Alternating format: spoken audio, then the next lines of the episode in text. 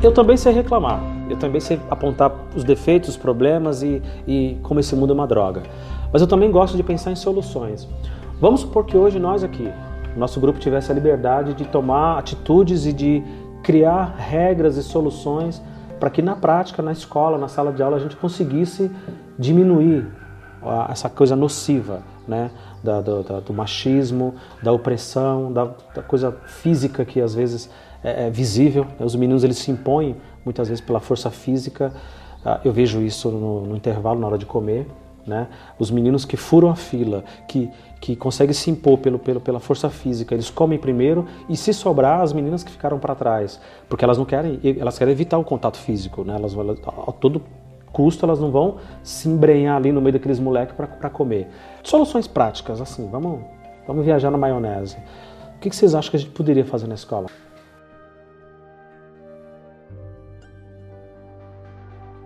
Eu entendo que é difícil porque o professor que está lá na frente também ele é machista. Então eu, eu entendo, mas vamos, vamos, vamos viajar na maionese. Conscientizar, discutir. Todas as coisas preconceituosas e todas as coisas que ajudam a lidar com preconceito.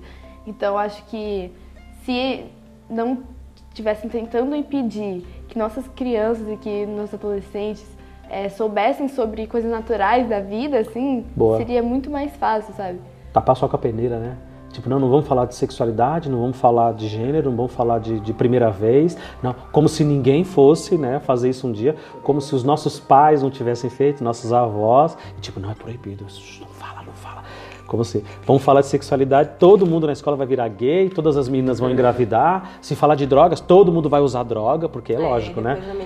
A menina engravidando na adolescência e todo mundo vai pra cima dela, né? Mas ninguém, na hora de explicar o que é anticoncepcional, o que é camisinha, ninguém explicou. Mas na hora de ir pra cima dela, quando ela engravidou... Julgar, né? É pra cima dela, não pra cima do menino. É verdade, é, é verdade. O menino ele nunca é crucificado, né? Por ter engravidado uma outra menina. Mas a menina sim, por ter engravidado. É porque assim, eu acho que na escola ainda é muito visto que tem, existem dois tipos de meninas. Existe a menina que é, tipo, muito rodada, muito, sabe, essas coisas assim. E existe a menina santinha, que você, sabe... É, um extremo ou é outro. É um, um extremo ou outro, sabe? Não tem aquele, tipo, ela faz as coisas que ela quer, ela fala palavrão, ela fica com meninos, com meninas, ou não. Ou, tipo, é, e é, ela faz é, todas as lições ela, sabe, tudo bonitinho. Não tem esse meio termo, não tem termo dela. Ou ela é a fofinha uma... do professor. Sim, ou né? ela não é. Ou ela é a biscatezinha ali que o nego acha que aquilo ali que ela, que ela faz tudo errado, né? Sim. É, os extremos. Os rótulos, né? Uh, você, rótulos são problema. Vocês estão próximos de qual rótulo? Só para me localizar aqui.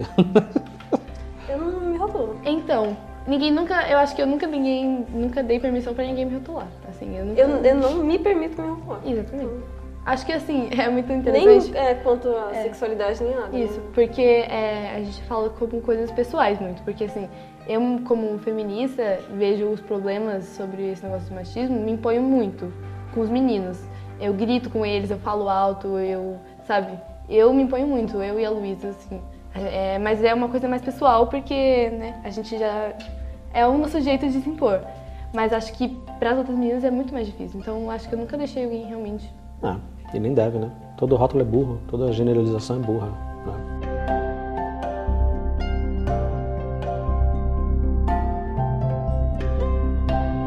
Então, é tipo assim, as meninas que não têm toda essa liberdade pra militar, vamos dizer assim, igual eu e a Ellen, é, a gente, por isso que, aí que entra a sororidade. A gente tem que ajudar uma outra para todo mundo chegar nesse nível de conseguir falar e conseguir militar e conseguir conversar sobre isso e sabe, reivindicar seus direitos, vamos dizer assim. Porque não é, não é fácil, não é assim que nem que ela tava falando nos dias assim, não é que nem a malhação, que todas as pessoas são muito bem desconstruídas. Não, é, não, na malhação todo mundo é desconstruído. Mas tipo. A malhação é todos os personagens são bissexuais. Todos eles. Todos, todas as meninas todos. feministas. Sim, mas tipo, quando você vai conversar realmente com aquela galera de escola pública, a maioria ainda tem o pensamento dos pais, sabe? Sim. O pensamento sobre que aborto é errado, Sim. que a menina, sabe, na hora gostou ali e tal, que nem sempre é verdade, sabe?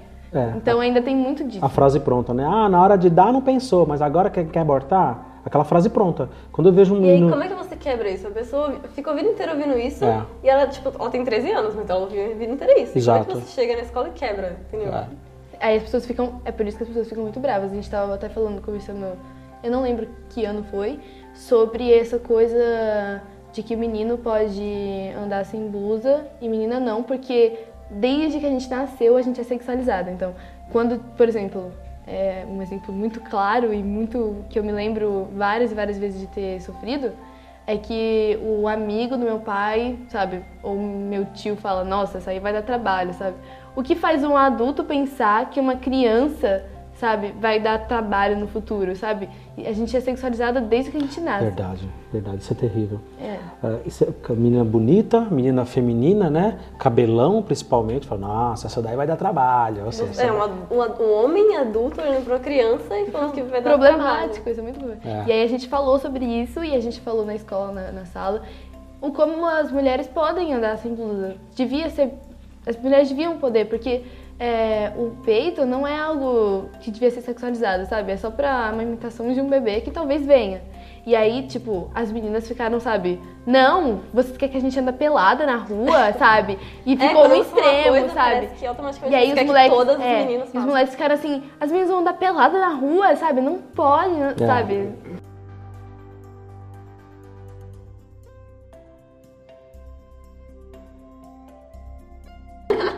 Uhul, elas vão andar pelada, apoio. Só que é, É porque- tipo o homem que vai pro feminismo só pra ficar Isso. com a camisa. Eles não pensam que eles passaram a vida inteira deles podendo tirar a camisa no meio da rua, sabe?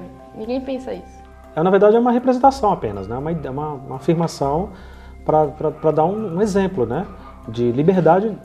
Pode estar sendo aqui uma coisa mais extrema mesmo, da menina sair com- sem camisa, mas enfim. Eu entendo, eu entendo perfeitamente. Porque assim, a gente está falando aqui com duas meninas de 14 anos, o Matheus tem 13, mas vocês têm toda essa informação e todo esse conhecimento, não é porque a escola passou para vocês. Nada disso vocês aprenderam na escola. Ou aprenderam?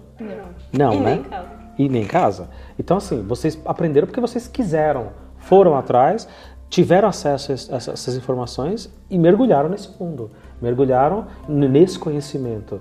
Ah, Então, vocês sabem que vocês são exceção. Mas vamos supor que houvesse uma ação, agora os professores se juntaram e eles querem que os alunos ajudem num projeto para conscientizar, para trazer mais igualdade na prática. Então, é, acho que nós mesmos que já temos essa conscientiza- conscientização, ajudar as outras pessoas, sabe? Não só os professores, os professores é muito importante, mas é como ela disse, sororidade, sabe? Se eu vou lá e ajudo uma menina, independente de quem ela é, sabe? Independente se eu gosto dela ou não, é, somos todo, todas as meninas, todas as mulheres, elas lutam por uma coisa igual, independente se eu gosto daquela menina ou não. Então, eu acho que é importante não só os professores falar, mas seria interessante se a gente, sabe, fizesse aquela roda de conversa, tipo, "Ah, não, vamos se juntar aqui rapidinho, só pra conversar e tal. Seria importante. né? Fazer uma corrente do bem ali, né? Entre meninas, Porque é, é- suporte. o que eu tava vendo esses dias é que muita, tem muita gente apontando na cara, tipo, você é machista, você é racista, mas se, se aquela galera tá falando uma merda ali, pô, vamos ajudar aquela galera a não falar uma merda, sabe? Se ela não quiser ouvir, tudo bem, mas. Não apenas apontar, mas chegar junto, né? Mas- Chegar junto. Eu, eu, eu acredito muito nisso também. Ah, num outro, num outro âmbito, numa outra escala, por exemplo, sempre. Agora a gente já está com uma coordenadora nova na nossa escola, né? O Reinaldo saiu, voltou para a sala de aula e a primeira coisa que eu puxei ela num canto para conversar, a nova, a nova coordenadora foi: tudo que você precisar de mim, me fala. E se você tiver alguma boa ideia e quiser implementar na escola, algum trabalho, alguma festa, algum evento, qualquer coisa, me passa, que aí eu dissemino para os colegas. Porque não fica aquela coisa vindo de cima. Tipo, não é o chefe dizendo, olha, vamos fazer tal projeto, aí é nós aqui embaixo falar, ah, que chato, ah, lá vem, ó, já vem dando mais trabalho pra gente, né? Cagando regra e dizendo o que, que a gente tem que fazer. Então passa para mim primeiro ou para um outro colega e a gente no cafezinho ali de igual, no mesmo nível. Eu entendo isso que quer dizer. Se vem dos professores, ah, tá legal, mais uma aula, né? O professor tá dando uma aula. Não, é a gente aqui do lado, no mesmo nível, se, dan- se apoiando, se dando suporte.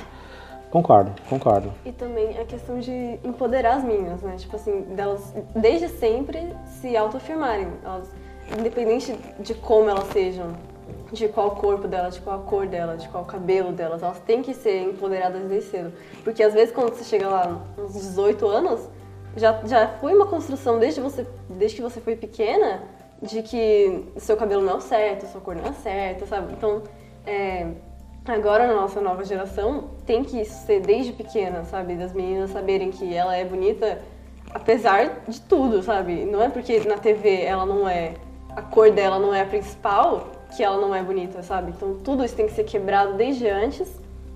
Inclusive é, o conceito, casa e na escola. inclusive e... o conceito do que é bonito também ser quebrado, né? Sim. Por isso que a gente sempre bate no tecla de que beleza é relativo pra É. todo mundo. Bonito pra quem, né, cara pálida?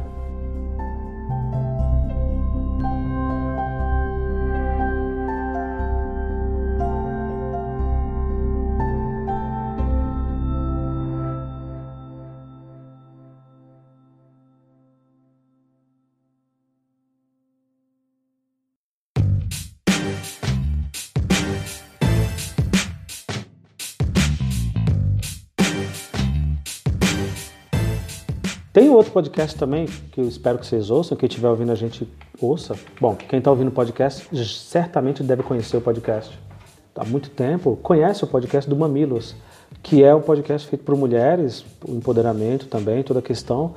E o próprio nome já é provocativo, né? A questão do, do título do, do podcast é Mamilos.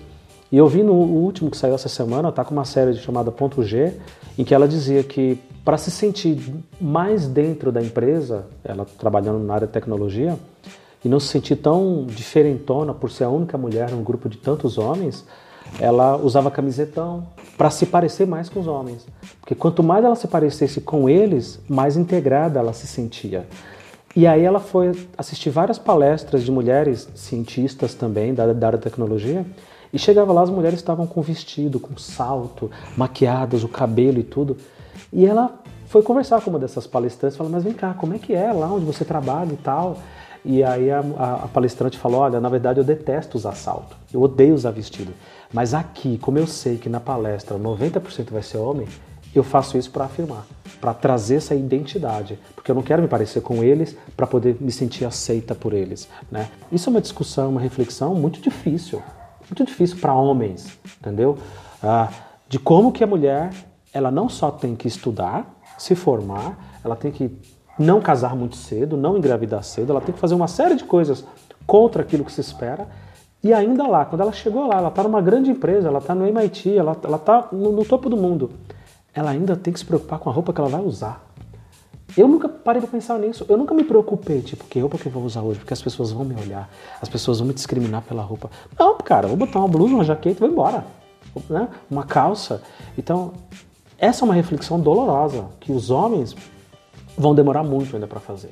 Mas eu acredito que vai fazer, de uma forma ou de outra. E quem ficar para trás e não fizer, vai morrer. Vai morrer, porque esse, esse vai ficar como dinossauro, né? Vai ficar para trás.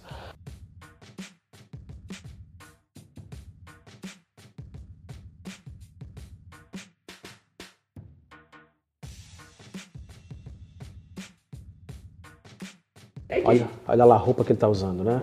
Ah. mesmo eu sendo, mas É. Mas é justamente isso. Me assusta que as pessoas, assim, por mais politizadão que eu fosse, por mais mente aberta que eu achava que, que era, ou que acho que sou, essas coisas simples, né? Eu nunca precisei me preocupar. Que sapato que eu vou usar? Qualquer um. A mulher, ela, ela precisa se preocupar. O gay precisa se preocupar. Não, se eu usar esse sapato, e você é a bicha do lugar, né? Você chamar muita atenção. Aí você é a menininha, e você é a feminina ali, que Ellen falou, a, a sexualização do corpo, né? O corpo da mulher não pertence a ela, pertence a quem tá olhando. E olha lá, aí aquele grupo de homens, a menina passou, o cara fica olhando. Eu nunca tive que fazer essa reflexão. Me assusta. É, mas então a mulher ainda vai além, porque, tipo assim, se você é assediada na rua, por exemplo, você tá usando uma roupa, alguma coisa assim. Tipo assim, eu fui assediada aqui em cima pelo cara que passou de moto e tava praticamente mexendo comigo. E aí na hora, tipo assim, eu não pensei, pô, que merda ele tá fazendo isso errado, pô, sociedade, né? Aham. Não, eu pensei, eu tô arrumada demais. É. É a primeira coisa que a gente pensa, a gente põe a culpa na, na gente mesmo, sabe? Não tem. Chamei atenção, né? É. Eu não deveria ter chamado a atenção dele. Coitado, esse homem hétero que não, não se controla, né? É, são Tadinho dele. dele. Próxima vez, burca, né? Já, já experimentou? Burca se cobre. Nem se- isso. Nem isso, como se não, não houvesse caso de estupro de violência no, no Oriente Médio, das mulheres que se cobrem, né? Taya Malala, com toda a violência que ela sofreu, para dizer isso. Eu acho que isso é o, o pior do machismo, porque além de inferiorizar as mulheres, tem todo esse negócio que a gente conversou esse podcast inteiro, ainda tem o fato de deles fazerem tudo isso e ainda jogar tudo em cima da gente. Verdade. Isso eu acho que é o pior, é o pior dos crimes que eles cometem assim contra. E é um crime silencioso, né? Sim. É um crime sem, sem vítima, porque como é que você vai lavrar isso num boletim de ocorrência? Como é, como é que você- vai discriminar isso num processo judicial? É um crime sem vítima, um crime silencioso e é a opressão. É a maneira de, de oprimir. Vamos oprimir essa mulher pela roupa que ela usa e dizer que ela é a culpada.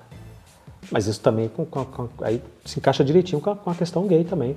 Ah, mas também olha o jeito que ele é. Olha o jeito que ele ri, olha o jeito que ele anda, olha o jeito, pô, não se comporta igual a homem. Isso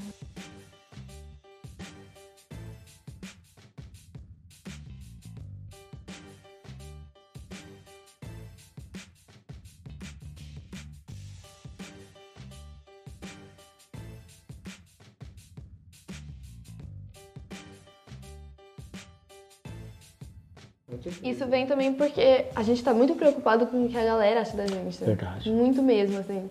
Porque as pessoas. hum, É, tem tanto. Por que as pessoas estão tão importadas com o que eu tô vestindo, sabe? Por que elas não se preocupam com elas?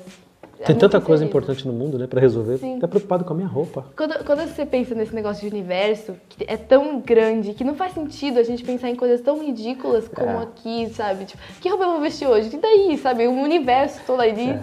É. aqui, sabe? Porque tudo que a gente falou aqui é, é o patriarcado, sabe? Me- Vindo, vindo, sabe? Geração pra geração. Isso. Então, acho que o mais importante acabar assim nas escolas é com o patriarcado e falar mesmo, sabe? Existe o patriarcado, o patriarcado é isso, isso, isso aqui, e não inferiorizar o que é. Então, o patriarcado é o quê? É o homem, o pai da família, mandar né, na mulher, em Nos todo, filhos. no filho, todo mundo que é abaixo dele, ele ser mais do que eles. E isso reflete na sociedade, em tudo que o homem é, mais do que a mulher, mais do que o diferente dele. O gay, por exemplo. Ele é mais do que eles. E ele se acha no direito de é, fazer mal para essas pessoas, só porque ele é homem. É. Eu me lembro de uma frase do, do falecido politicamente, que ainda não morreu, para quem estiver ouvindo a gente, pelo menos em 2019 ele ainda não morreu, do Paulo Maluf, quando ele estava num debate com a Marta Suplicy, na pra- disputando a prefeitura da cidade de São Paulo. para quem está ouvindo a gente, estamos falando aqui da região metropolitana de São Paulo. E lá pelas tantas, o Maluf começou no debate discutindo com ela e começou a chamá-la de Dona Marta. Porque a senhora Dona Marta, quer dizer, já era uma coisa para inferiorizá-la. Como era, ela era a única mulher disputando a prefeitura da cidade de São Paulo, e isso foi muito massacrado, né? Porque os outros eram candidato fulano de tal, candidato fulano de tal. Ela era chamada de Dona Marta, sabe? É, por ser, por ter essa condução, tipo, como se fosse a Dona Maria, sabe? Aí lá Dona Maria, Dona Joana, né? Ah, ninguém, ninguém se espanta, por exemplo, em saber que o presidente de uma grande multinacional é um homem. Não, é, é o, é o fulaninho de tal. Agora, nossa, é uma mulher que é o CEO, é a presidente da empresa tal.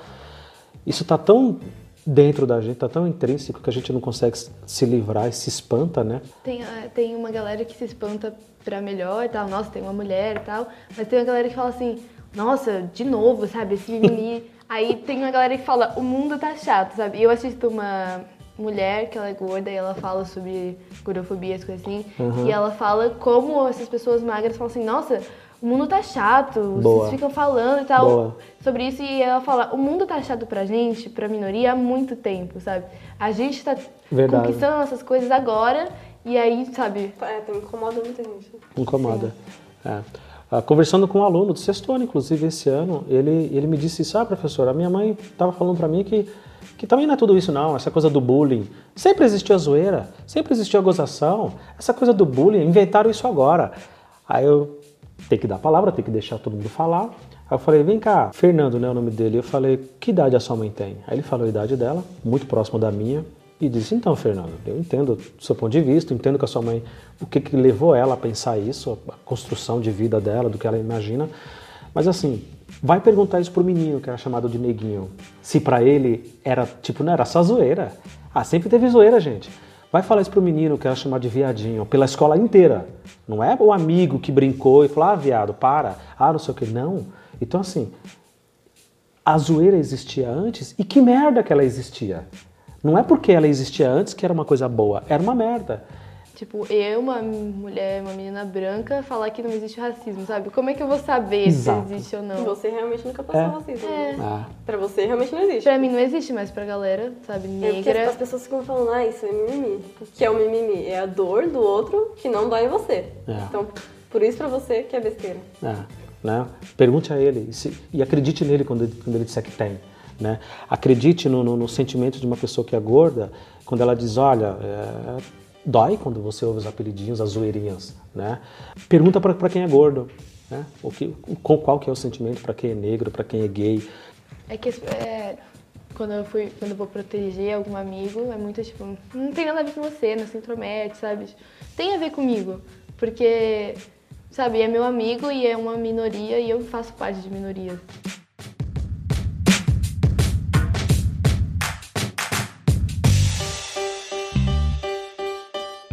Que é uma crítica que se faz, inclusive, à questão da causa LGBT, a causa das minorias, a questão racial. imagino que agora a questão feminista também entra nesse bolo aí. Que se fala, ah, mas isso aí é coisa de esquerda. Ah, você é esquerdista, logicamente. Quer dizer, a esquerda, histo- historicamente, ela apoiou essas causas. Aí fica parecendo que você obrigatoriamente tem que ser de esquerda. É, a esquerda apoiou, mas se você for ver na esquerda, não tem nada contra o feminismo. E no feminismo não tem nada contra a esquerda. Então é que assim, norma- normalmente não. Algumas pessoas. Tradicionalmente. Tradicionalmente.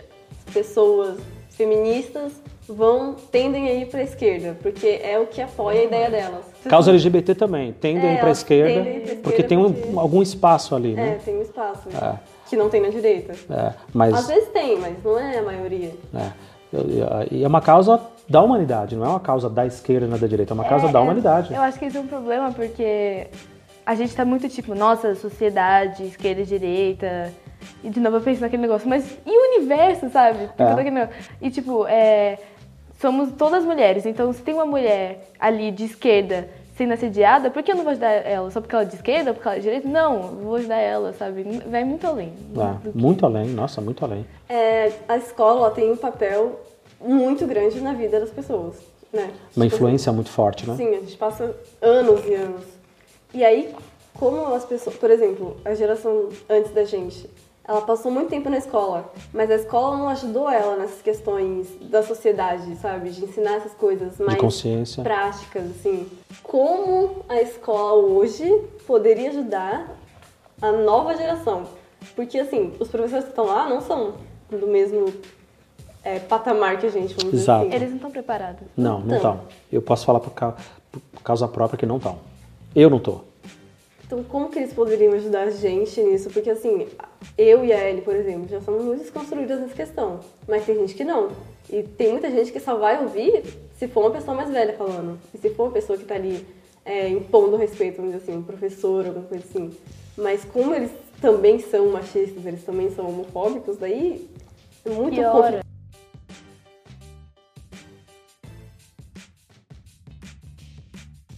Uma falha, assim, É, é, agora é interessante. É, uma- é sucessivo, né? Essa Um do- questão, porque é é muito incrível que eu, eu vi um tempo atrás, né? Porque minha mãe é professora e aí ela fala que na escola ninguém nunca ensinou pra ela como lidar com criança, porque ela é pedagoga. Só ensinaram pra ela como ensinar, tipo, não, só, tipo, matemática, português. A teoria, Agora, né? como ensinar, como lidar com as crianças ou com os adolescentes, ela tem, agora ela vai fazer outra faculdade pra, sabe, outras coisas, tem que aprender outras coisas. Ah, no episódio 1, que eu disse que a escola morreu, tinha lá uma interrogação, uma pergunta, né? A escola morreu? Que eu acho que ela morreu, tá? Essa escola tá morta e a gente tá aí com um cadáver no meio da sala e a gente não sabe o que fazer. A gente, e a gente tem medo, o professor tem medo, tá? De se livrar dessa escola e ficar sem emprego. E tem medo do questionamento porque ele tem medo de perder a sua autoridade. Eu penso que a escola do futuro, e eu digo futuro assim, já deveria estar acontecendo, mas eu penso que a escola do futuro ela poderia e deve ser uma escola em que o professor ele não é o líder, ele não é a figura central. O aluno tem que ser o central. O professor ele é um mediador. Ele vai mediar para que não haja ofensas, conflitos, para que, que todo mundo tenha direito à sua, à sua opinião e que a partir daquilo ali se discuta e reflita. Em tudo, em matemática, em ciências, história, geografia, inglês, em tudo. Ah, tá para vir aí com o Inova, o Inova Educação, a partir de 2020, uma escola em que as grades, a grade curricular vai mudar. Essa gavetinha, essa prateleira que é matemática, que é geografia, que é história, que é ciências, isso vai mudar. Uh, vocês, alunos, a partir do ano que vem, vocês vão ter que escolher entre três áreas. A área de tecnológicas, a área de projeto de vida, é esse o nome da matéria, ou eletivas. Porque quando a gente fala, vamos estudar aqui Bhaskara, b ao quadrado menos 4ac. Tá, mas a gente está falando de uma escola em que metade dos alunos são semi-analfabetos. Eles não sabem nem ler e escrever direito. Então não adianta você colocar Bhaskara, porque eles não vão alcançar. Então vamos colocar uma coisa que eles consigam entender e vai ser muito mais útil para eles, eles vão evoluir. Talvez eles cheguem em Bhaskara um dia, mas vamos colocar alguma coisa que seja mais útil para eles e mais prático naquele momento. Eh, eu me inscrevi para os três, para dar aula nos três e tive que fazer um curso longuíssimo, e tinha que ler muita coisa, assistir muito vídeo. Olha, eu tô, eu tô otimista. Se o que está ali for realmente aplicado e a escola, com um grupo de professores, os diretores, conseguir aplicar 50%, metade do que está aí, nesse, nessa, nova, nessa, nessa nova ideia do que vai ser a escola a partir de 2020, escolas públicas estaduais do estado de São Paulo, eu estou bastante otimista, porque de cara, eu já vou dizer para vocês que os professores preguiçosos, os professores que só chapam lousa, sabe? É a gíria que a gente usa, né? Aquele professor que ele preenche a lousa três vezes, ele é só para copiar. Esses, esses professores vão dançar, porque vai ter um embate de ideias muito forte. E esse professor que não conseguir se adaptar e que não se preparar, que não, que não se preparar para a aula mesmo, ele chega ali, ele dá, ah, agora página 125 do livro, copia aí. É isso. Ah, tem o texto aqui, copia aqui. Ah, tem a lição da apostila, página tal. Esse professor ele vai dançar. Porque os alunos eles vão escolher o que eles, vão, o que eles querem estudar, vão ter essa liberdade, e dentro daquilo vai ter que ser construído algum projeto, algum produto. Então, que seja. Esse professor vai dançar, esse professor quadradão, fechadão do século XX, sabe? Que não está no século XXI. Vai dançar. Por quê? Porque o governo quer? Não, porque vai criar um embate de frente ali de aluno e professor. Imagina o professor que faltar, ou que faltar muito. Peraí, mas a sala do lado está dando certo, porque o professor fulano e fulano fulano está conseguindo. Professora, e a nós? Professora, você faltou a semana inteira e o nosso projeto ficou para trás. Vai criar um constrangimento para o mal profissional, vai criar um, um clima ruim de cobrança mesmo, porque a molecada vai poder colocar a sua voz, a sua opinião. E eu acho que aí entra esses assuntos de humanidades, né? É, eu acho que está começando agora, tipo, de você poder falar e confrontar um professor, porque, Isso. tipo, antigamente, se você confrontasse, eles batiam em você, sabe? Na minha época era impossível. É, e aí é muito isso, tipo, o professor é o central ali, e aí agora o que pode mudar Vai, acho que é muito sangue estranho, né? Quando a gente Isso. joga um negócio assim. Tipo assim, tá no meio da aula, o professor tá explicando uma coisa sobre ciências, mas ele fala alguma coisa machista, a gente para. Aí não, para não. falar não, não Tira é aquela, lembra, aquela criança, cala a boca. Tira o cartaz debaixo da mesa. É. trabalhar. Ele tá, ele tá ali subindo o cartaz, opa, opa, opa, opa, o professor cala a boca e dá aula, né? E aí eles se assustam, mas aos poucos estamos indo. E agora também não, os, os alunos estão percebendo que peraí, o professor ele só passa texto Boa. e a gente não aprende nada. Então, por exemplo, esse ano mesmo, com esses novos professores, não vou falar dos professores, mas enfim, pessoas que, os professores só passam texto, sabe? Só isso mesmo. E aí a gente fica tipo, mas você só passa texto, mas você só passava todo mundo da sala. Só coisa pra copiar. É, foi incrível que, tipo, não foi só eu, a Luísa, o Matheus, foi todo mundo da sala. É, acho que foi um dos únicos momentos de união Sim. daquela sala. É. Foi não foi só, tipo... Todas as pessoas pra isso. reclamar. E não foi só, tipo, ah, não passa texto, sabe, pra não copiar, pra não fazer nada. Foi, tipo, a gente não aprende com texto. Não. A gente não tá entendendo, a gente não tá... só Quando você fala, a gente sabe, a gente... Tudo que a professora fala, eu tenho na memória. Tudo que ela escreve, eu não sei nada, sabe? Uhum. E aí a gente foi confrontar essa professora e ela ficou, tipo sabe? Não, não, vai ser texto, vai ser texto. Ficou deslocado, é, né? E aí ela chegou até a gente e falou assim: não, gente, por, por, favor, não falem isso. É texto, tá? Porque tem que ser tudo teórico, o que faz a gente pensar, por que tem que ser tudo teórico, tudo tem que estar no caderno, bonitinho, sabe? Se quando a gente faz uma coisa prática, a gente aprende muito mais rápido e muito melhor, isso. sabe? A gente realmente entende. Quando você cria algo. Eu vou dar spoiler para vocês. A gente, dos anos que eu dei aula para vocês, é, foram dois anos seguidos eu mais ou menos comentei aquilo ali, porque você falar isso dentro de sala de aula, às vezes é um pouco antiético com um colega, né? Mas eu vou te dar esse spoiler aqui e já vou deixar registrado. O professor faz isso, primeiro, é o professor preguiçoso, porque é mais fácil para ele dar texto na lousa e deixar vocês copiando, porque os alunos, enquanto estão copiando, eles estão em silêncio, então a sala, te, teoricamente, ela está em ordem. Tem aprendizado? Não tem, que se dane, aprendizado em último lugar. Mas a sala está quieta, está copiando, está calada e ele está sendo útil para alguma coisa, o professor. E por preguiça mental, por preguiça intelectual, por covardia, porque ele também tem medo do embate. O professor foge da, da, da aula de discussão, de, de debate de ideias, ele tem medo de debater. Ele tem medo, porque ele não tem uma bagagem. Ele tem medo. Eu postei no meu Twitter é, é, esse, é, ontem, anteontem. Todo adulto tem inveja dos mais jovens. Da liberdade que vocês têm de discutir e de concordar com uma coisa e daqui a pouco vocês discordam. Não, não é, não é mais isso que eu penso. Ah, peraí, não, agora, peraí, agora eu penso de novo aquilo lá que eu pensava. E a gente, a gente fica naquele medo de não, mas de ser questionado. Né? É covardia, é medo, é, é, é pânico, pânico. Ah, por que, que eu vou deixar eles falarem? Porque daqui a pouco eu perco o controle eu perco o controle deles, né? Isso acontece muito também às vezes com o professor substituto. Cara, o professor substituto ele tem uma, uma, uma oportunidade maravilhosa, que ele tem uma aula que ele é pago mas ele não é obrigado a fazer aquela chamada, porque a aula não é dele, ele está substituindo alguém. Ele também não precisa passar nada valendo nota, porque a aula não é dele, é a aula de uma outra pessoa que faltou. Pô, faz uma roda de conversa, joga um tema na lousa, e aí, quem tem opinião? Peraí, agora eu quero ouvir ele, quero ouvir ela, e pá, e pá. Não. O professor substituto, que aqui em São Paulo, para quem está ouvindo a gente, a gente chama de professor eventual, ele faz exatamente o que o professor titular faz. Enche a lousa de texto e manda você copiar. E tá achando que aquilo ali é aprendizado. Então, já dando spoiler, é medo. A pessoa faz isso por medo. É interessante porque se eles acham que a gente vai, sei lá, deixar de obedecer eles. Respeitar. É, respeitar, mas toda vez que a gente conversa com professores e eles têm muita mente aberta e tal, é o que mais a gente tem é respeito, sabe? Poder conversar e tal, essas coisas assim. E tem, assim, já, já que estamos chutando balde, tem um pré-julgamento sim de que eu ouvi isso, professores e professoras me dizendo muito, muito em off, né? Mas esses alunos não querem nada, não adianta. Você acha que essa periferia aqui, ó, dá uma olhada para esse bairro, olha essa favela aqui, você acha que alguém aqui pensa alguma coisa? Eles não estão nem aí. Eles só, eles só querem saber de, de, de droga, funk e transar, eles não querem saber de mais nada. É isso. Até descobrir que os meus filhos estudam nessa escola. Aí o professor para de falar isso para mim, porque ele já falou, opa, fiz merda.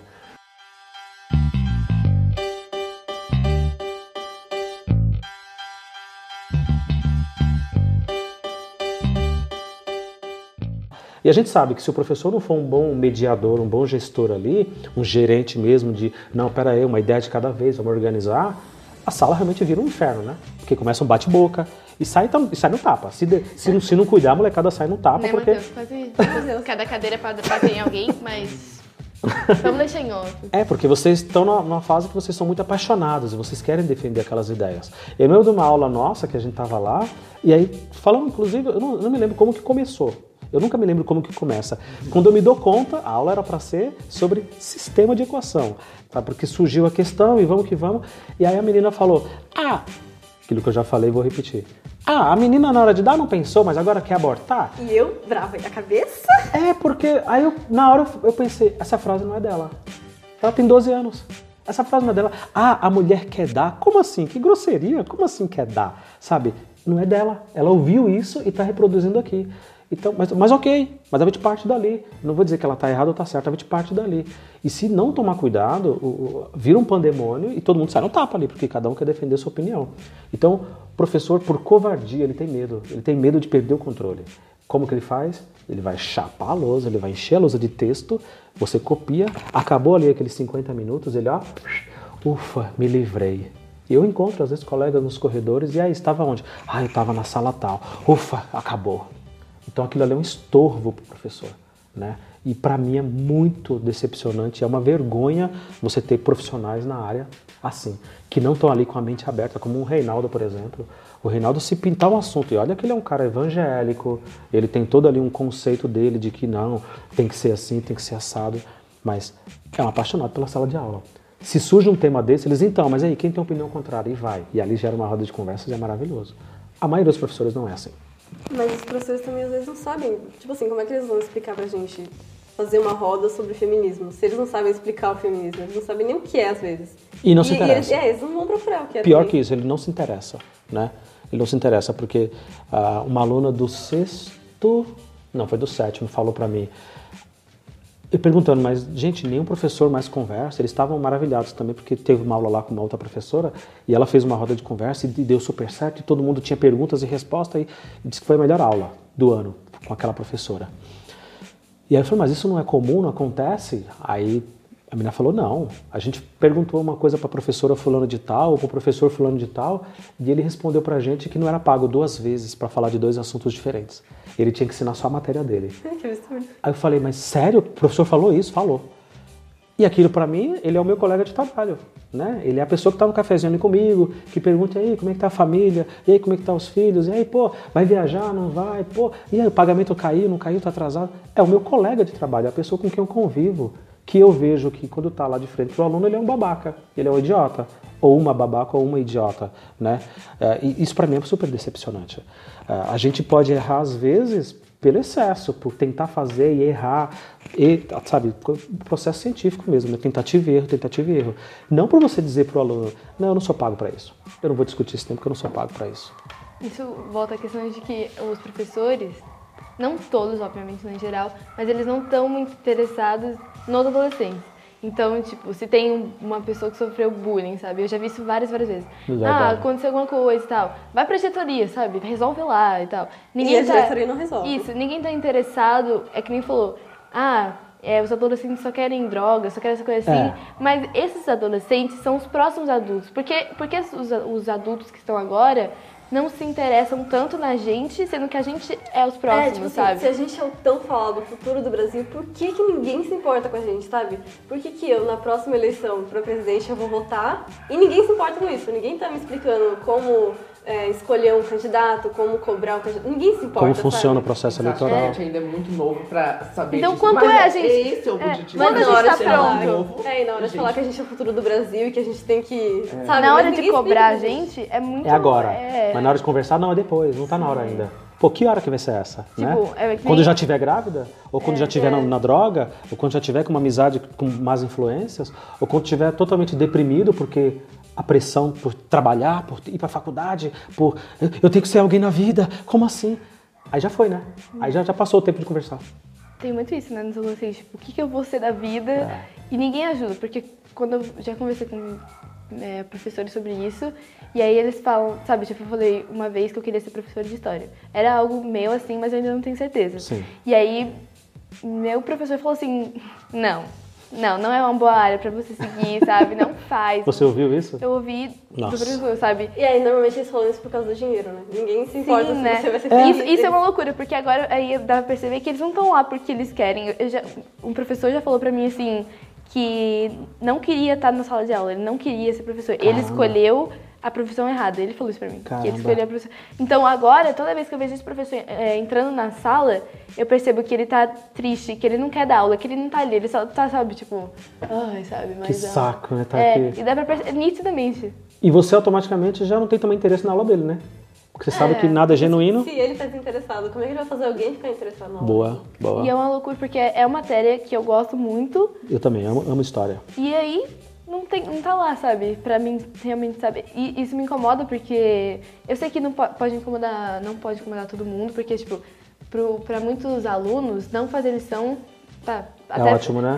É, é ótimo. Quanto menos, melhor. É, mas toda vez que eu não que eu tô vendo ali que eu não consegui fazer algo, tipo, pra mim é algo horrível, porque eu não, eu não consegui aprender. Que eu não entendi, que eu não é, realizei. Se ele não tá me ensinando aquilo, sabe? Por quê? É, você fica desesperado, É, né? ele Porque tem você que quer me aprender, ensinar. é, tá ele tem que me ensinar. ensinar. Exatamente. E aí É. fica aquele desespero, porque você quer aprender, você não conseguiu e você tá desesperado por causa daquilo. Mas o professor também não, não tá nem aí se você É, vai se você não. aprendeu, tudo bem. Se você não aprendeu, é porque você não correu atrás. É muito de meritocracia aqui. Ah. Você fala muito que existe no Brasil, mas não existe meritocracia num país Tão desigual. dividido e tão É, desigual. tão né? desigual. No episódio 15, para quem está ouvindo a gente, o professor Moisés ele me, ele me perguntou isso. Ah, como que foi a sua recepção? Você, você- você se decepcionou de cara quando você virou professor, se formou, foi saiu da faculdade, foi dar aula? Foi, foi- foi muito desanimador para você? Eu disse não. Para mim o mais desanimador foi a sala dos professores. Porque falar assim, ah, você está fazendo faculdade, eu estava na faculdade ainda, matemática. Menino, por que você não vai prestar um Banco do Brasil, um concurso, Caixa Econômica Federal, Petrobras, não sai daqui. E eu olhar para aquelas pessoas e pensava, então por que é que vocês estão aqui? Por que porra vocês estão aqui então? Ou, ou, ou, é, ou é medo da concorrência? Da geração nova de professores que está chegando, que está causando, que está dando voz para alguns alunos de sentar e discutir. Eu juro que eu não entendo. Eu juro que eu não entendo. É, é, a minha maior decepção em escola pública são os professores. É por isso que é tão bom ver o professor apaixonado pela área Ah. dele. Eu, eu dar um exemplo aqui da minha pro- professora de conato, sabe?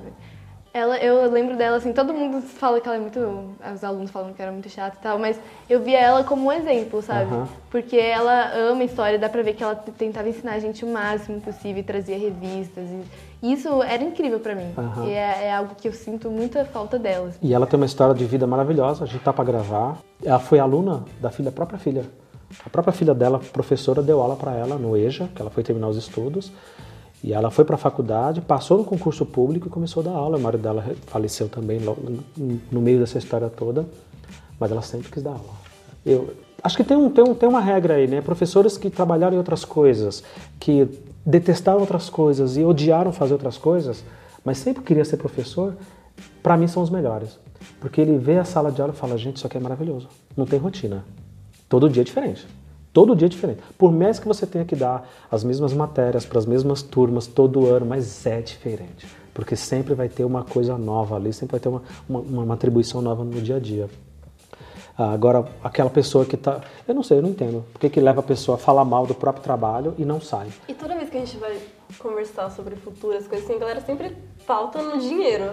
É grana. Tipo assim, ninguém pergunta o que, que você vai ser feliz fazendo. Todo Exato. mundo pergunta, Dinheiro ai, corrompe a pessoa. é. To- Tipo assim, ah, você vai fazer isso, mas isso não dá dinheiro, sabe? Tem que ver o que dá Tem dinheiro, que hein? ver, tem que fazer o engenharia, engenharia dá dinheiro. é, tem que ser advogado, tem que ser, tem, né, tem, que ter- tem que ser médico. E você vai conversar com essas pessoas que, que são essas profissões e elas estão cansadas, elas estão estressadas, elas estão esgotadas. Na maioria das vezes odeiam também o que faz, né? Odeiam. ah, com o professor Gilberto no episódio 1 e o professor Reinaldo no episódio 5, eu fiz essa pergunta. Ah, você não acha que os professores tinham que ter uma matéria na faculdade de como dar aula que a gente não teve? tá? Não sei se é revelador para vocês isso, mas nós na faculdade a gente não teve nada. Eu, por exemplo, matemática, tive cálculo 1, 2, alguma coisa de sociologia, alguma coisa de pedagogia, das fases de infância, de entender qual que é a fase de aprendizado de cada etapa da vida da criança e do bebezinho, e só. Eu não tive uma aula tipo, agora você vai aprender a dar aula. Você vai lá, faz isso, apaga a lousa, conversa com eles, elabora. Nada. Zero. Aí você planeja a sua aula. Zero. Não teve nada. Eu aprendi a dar aula na raça. Cheguei lá e. Tá, o que, que eu falo agora para eles? Pensei. O que, que eu falo? Tá, mas eu passei muitos anos no banco de escola, então eu lembro qual que eram as melhores aulas. Pô, As melhores aulas eram quando os professores faziam isso, isso, isso. Então eu vou ser esse professor. Ou pelo menos vou tentar, né? Dentro do que eu tenho que fazer. Eu tenho que fazer chamada, eu tenho que passar prova, eu tenho que avaliar também. Não é só bate-papo, não é só diversão. Tem que ter a parte teórica. Então, eu sinto muito isso falta na faculdade, de uma dinâmica, de uma, de uma atividade de como dar aulas. Né? A gente só vai realmente entender isso quando vai fazer estágio, especialmente em escola pública. Esse negócio do dinheiro vem muito, tipo, da escola também, por exemplo. O, essa- esses adultos que querem que a gente, sabe, trabalhe por dinheiro. Porque eu acredito muito que a escola é, tipo, uma mini sociedade, sabe? Uma mini cidadezinha É, ali. um cosmo ali, né? Isso, então tem a sociedade e a escola é tudo minimizado, muito bem minimizado, na verdade, do que realmente é a sociedade. É, tipo, amigos, então tem todos os preconceitos, todas as, conflitos. todos os conflitos. Os crimes. Sim, tu- tudo isso tá muito coisado na escola. sabe? Tudo bom, meu? Hoje tá sabendo de crimes? Opa, opa. Vandalismo é crime. Vandalismo é muito crime. Oh, homofobia, racismo, tudo isso é crime. E tem lá o líder, que é o professor, que é o, né, o ah, o poder ali, né?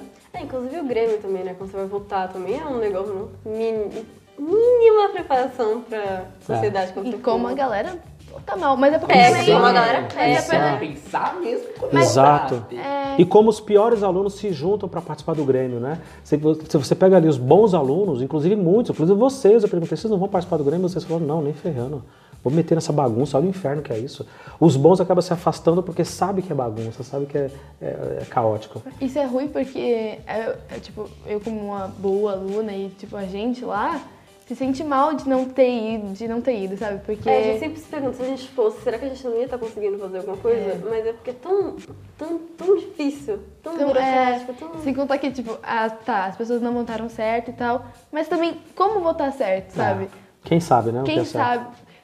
É Tem toda aquela chegam galera. com o Grêmio e jogam na nossa cara, E né? Não- chegam não chegam com um. Grêmio mais velho, com um Grê- com Grêmio influente. Então, assim, tipo, Grêmio ganhou, que é aquela chapa lá, que tem nessa escola, por exemplo, tem pessoas lá dentro que conhecem muita gente. Então, eles ganharam porque as, porque as pessoas Porque realmente pesquisaram, tal, ou porque eles eram populares, porque eles foram espalhando, sabe? Eu vi pessoas de outras escolas postando nos status coisa deles, sabe? Pra gente votar. Eu votei nulo, então. Campanha.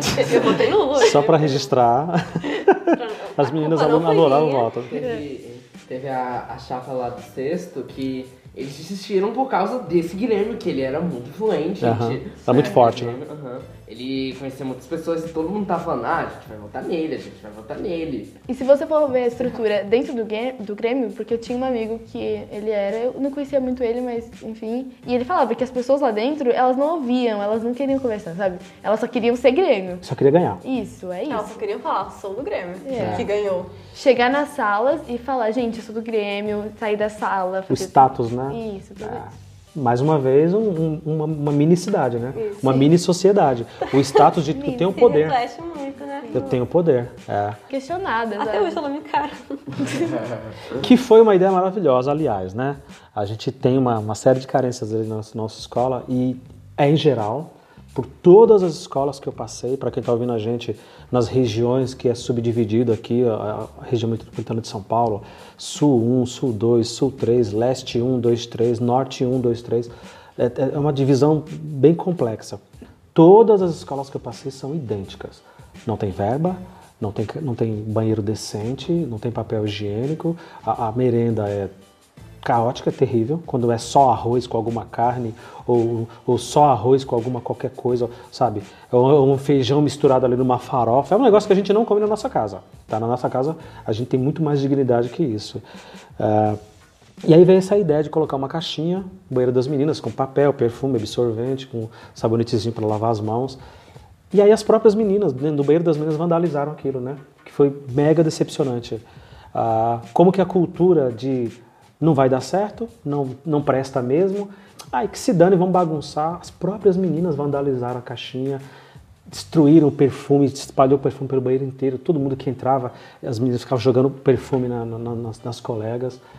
Mas eu acho que tinha que ter insistido. Eu também me arrependo. Eu faço aqui uma meia-culpa de não ter apoiado mais a ideia da caixinha, de não ter insistido e, e ido atrás dos responsáveis. Eu né? acho que é isso que falta, que eles colocam papel higiênico, daí as meninas e os meninos fazem todo aquele vandalismo que eu acho super errado também, mas aí eles tiram. Aí tiram, sabe? né?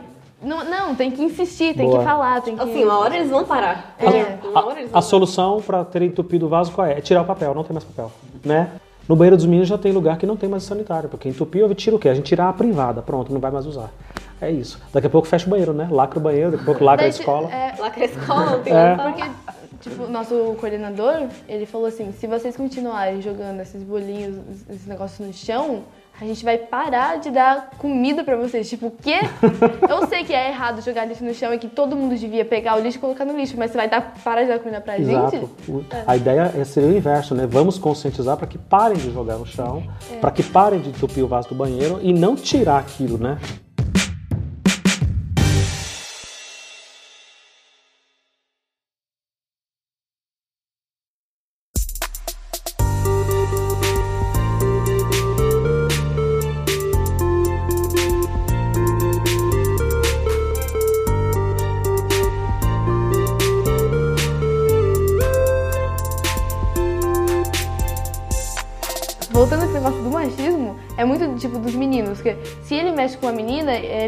Ensinado a parar de mexer com a menina, ele é ensinado, a menina é A ensinada menina é a não ensinada ficar, não- sabe, é. com esse menino. Ah, mas você. Ah, o menino mexendo com você, mas também estava brincando com os meninos. Tem É. que parar de brincar com os meninos. Isso. Aí, olha só, todos os âmbitos sociais. Não tem que, Todos, ensinar, não tem que ensinar os meninos a pararem de mexer com as meninas. Ninguém Tem que ensinar as meninas a pararem de andar com os meninos. É.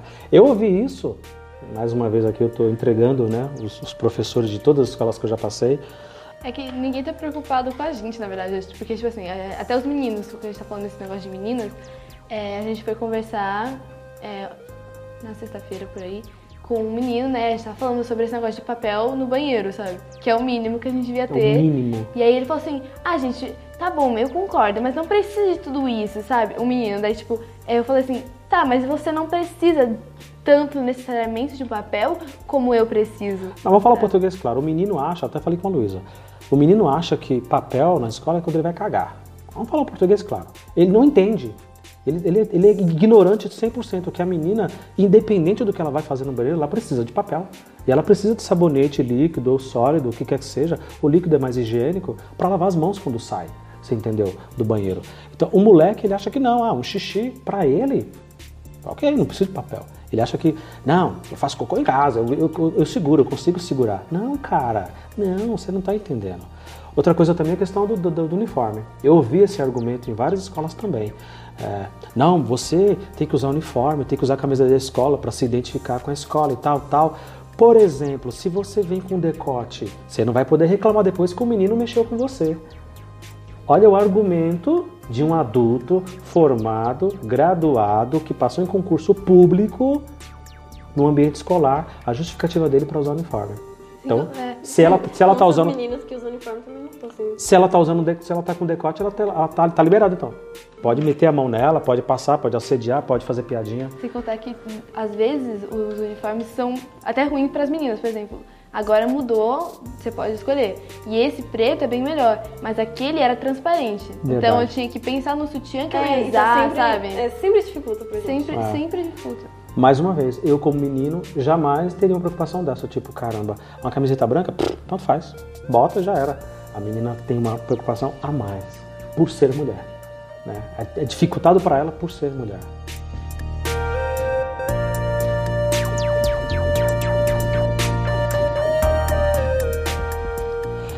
Bom, acho que a gente discutiu, conseguimos abarcar aí e abraçar um monte de temas. A vida não é só um tema só, a vida não é monocromática, né? ela tem muitas cores. Ah, mas eu acho que para quem está ouvindo a gente, deu para entender que foi um papo bacana e que existe vida inteligente na escola pública. e que existem. Como assim? Você não sabia disso, Matheus? Eu achei que ele estava aqui só tomando suco, né, Matheus? Você, você achou que estava fazendo parte só da cota? É, a minoria? Não, não. Você, você faz parte da Ah, maioria. droga. Você está com a gente. Governo. Meninas, menino, muito obrigado. Espero que a gente consiga fazer e gerar alguma, alguma reflexão aí na cabeça de muitas e muitas pessoas. Muito obrigado. Muito obrigado por ter participado. Obrigada, gente. né? Meu Deus voz do aqui falando assim.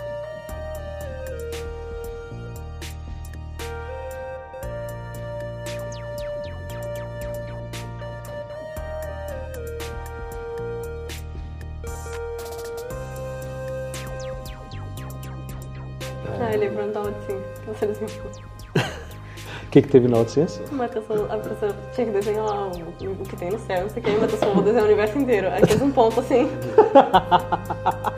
Boa. Tá aqui, professora, é isso. É o que você precisa saber. A professora fez tipo, ah, Ah, Matheus, tá agora bom, vai vai fazer vai. Ah, tá bom. Ah, volta pro seu lugar. Agora, né? é,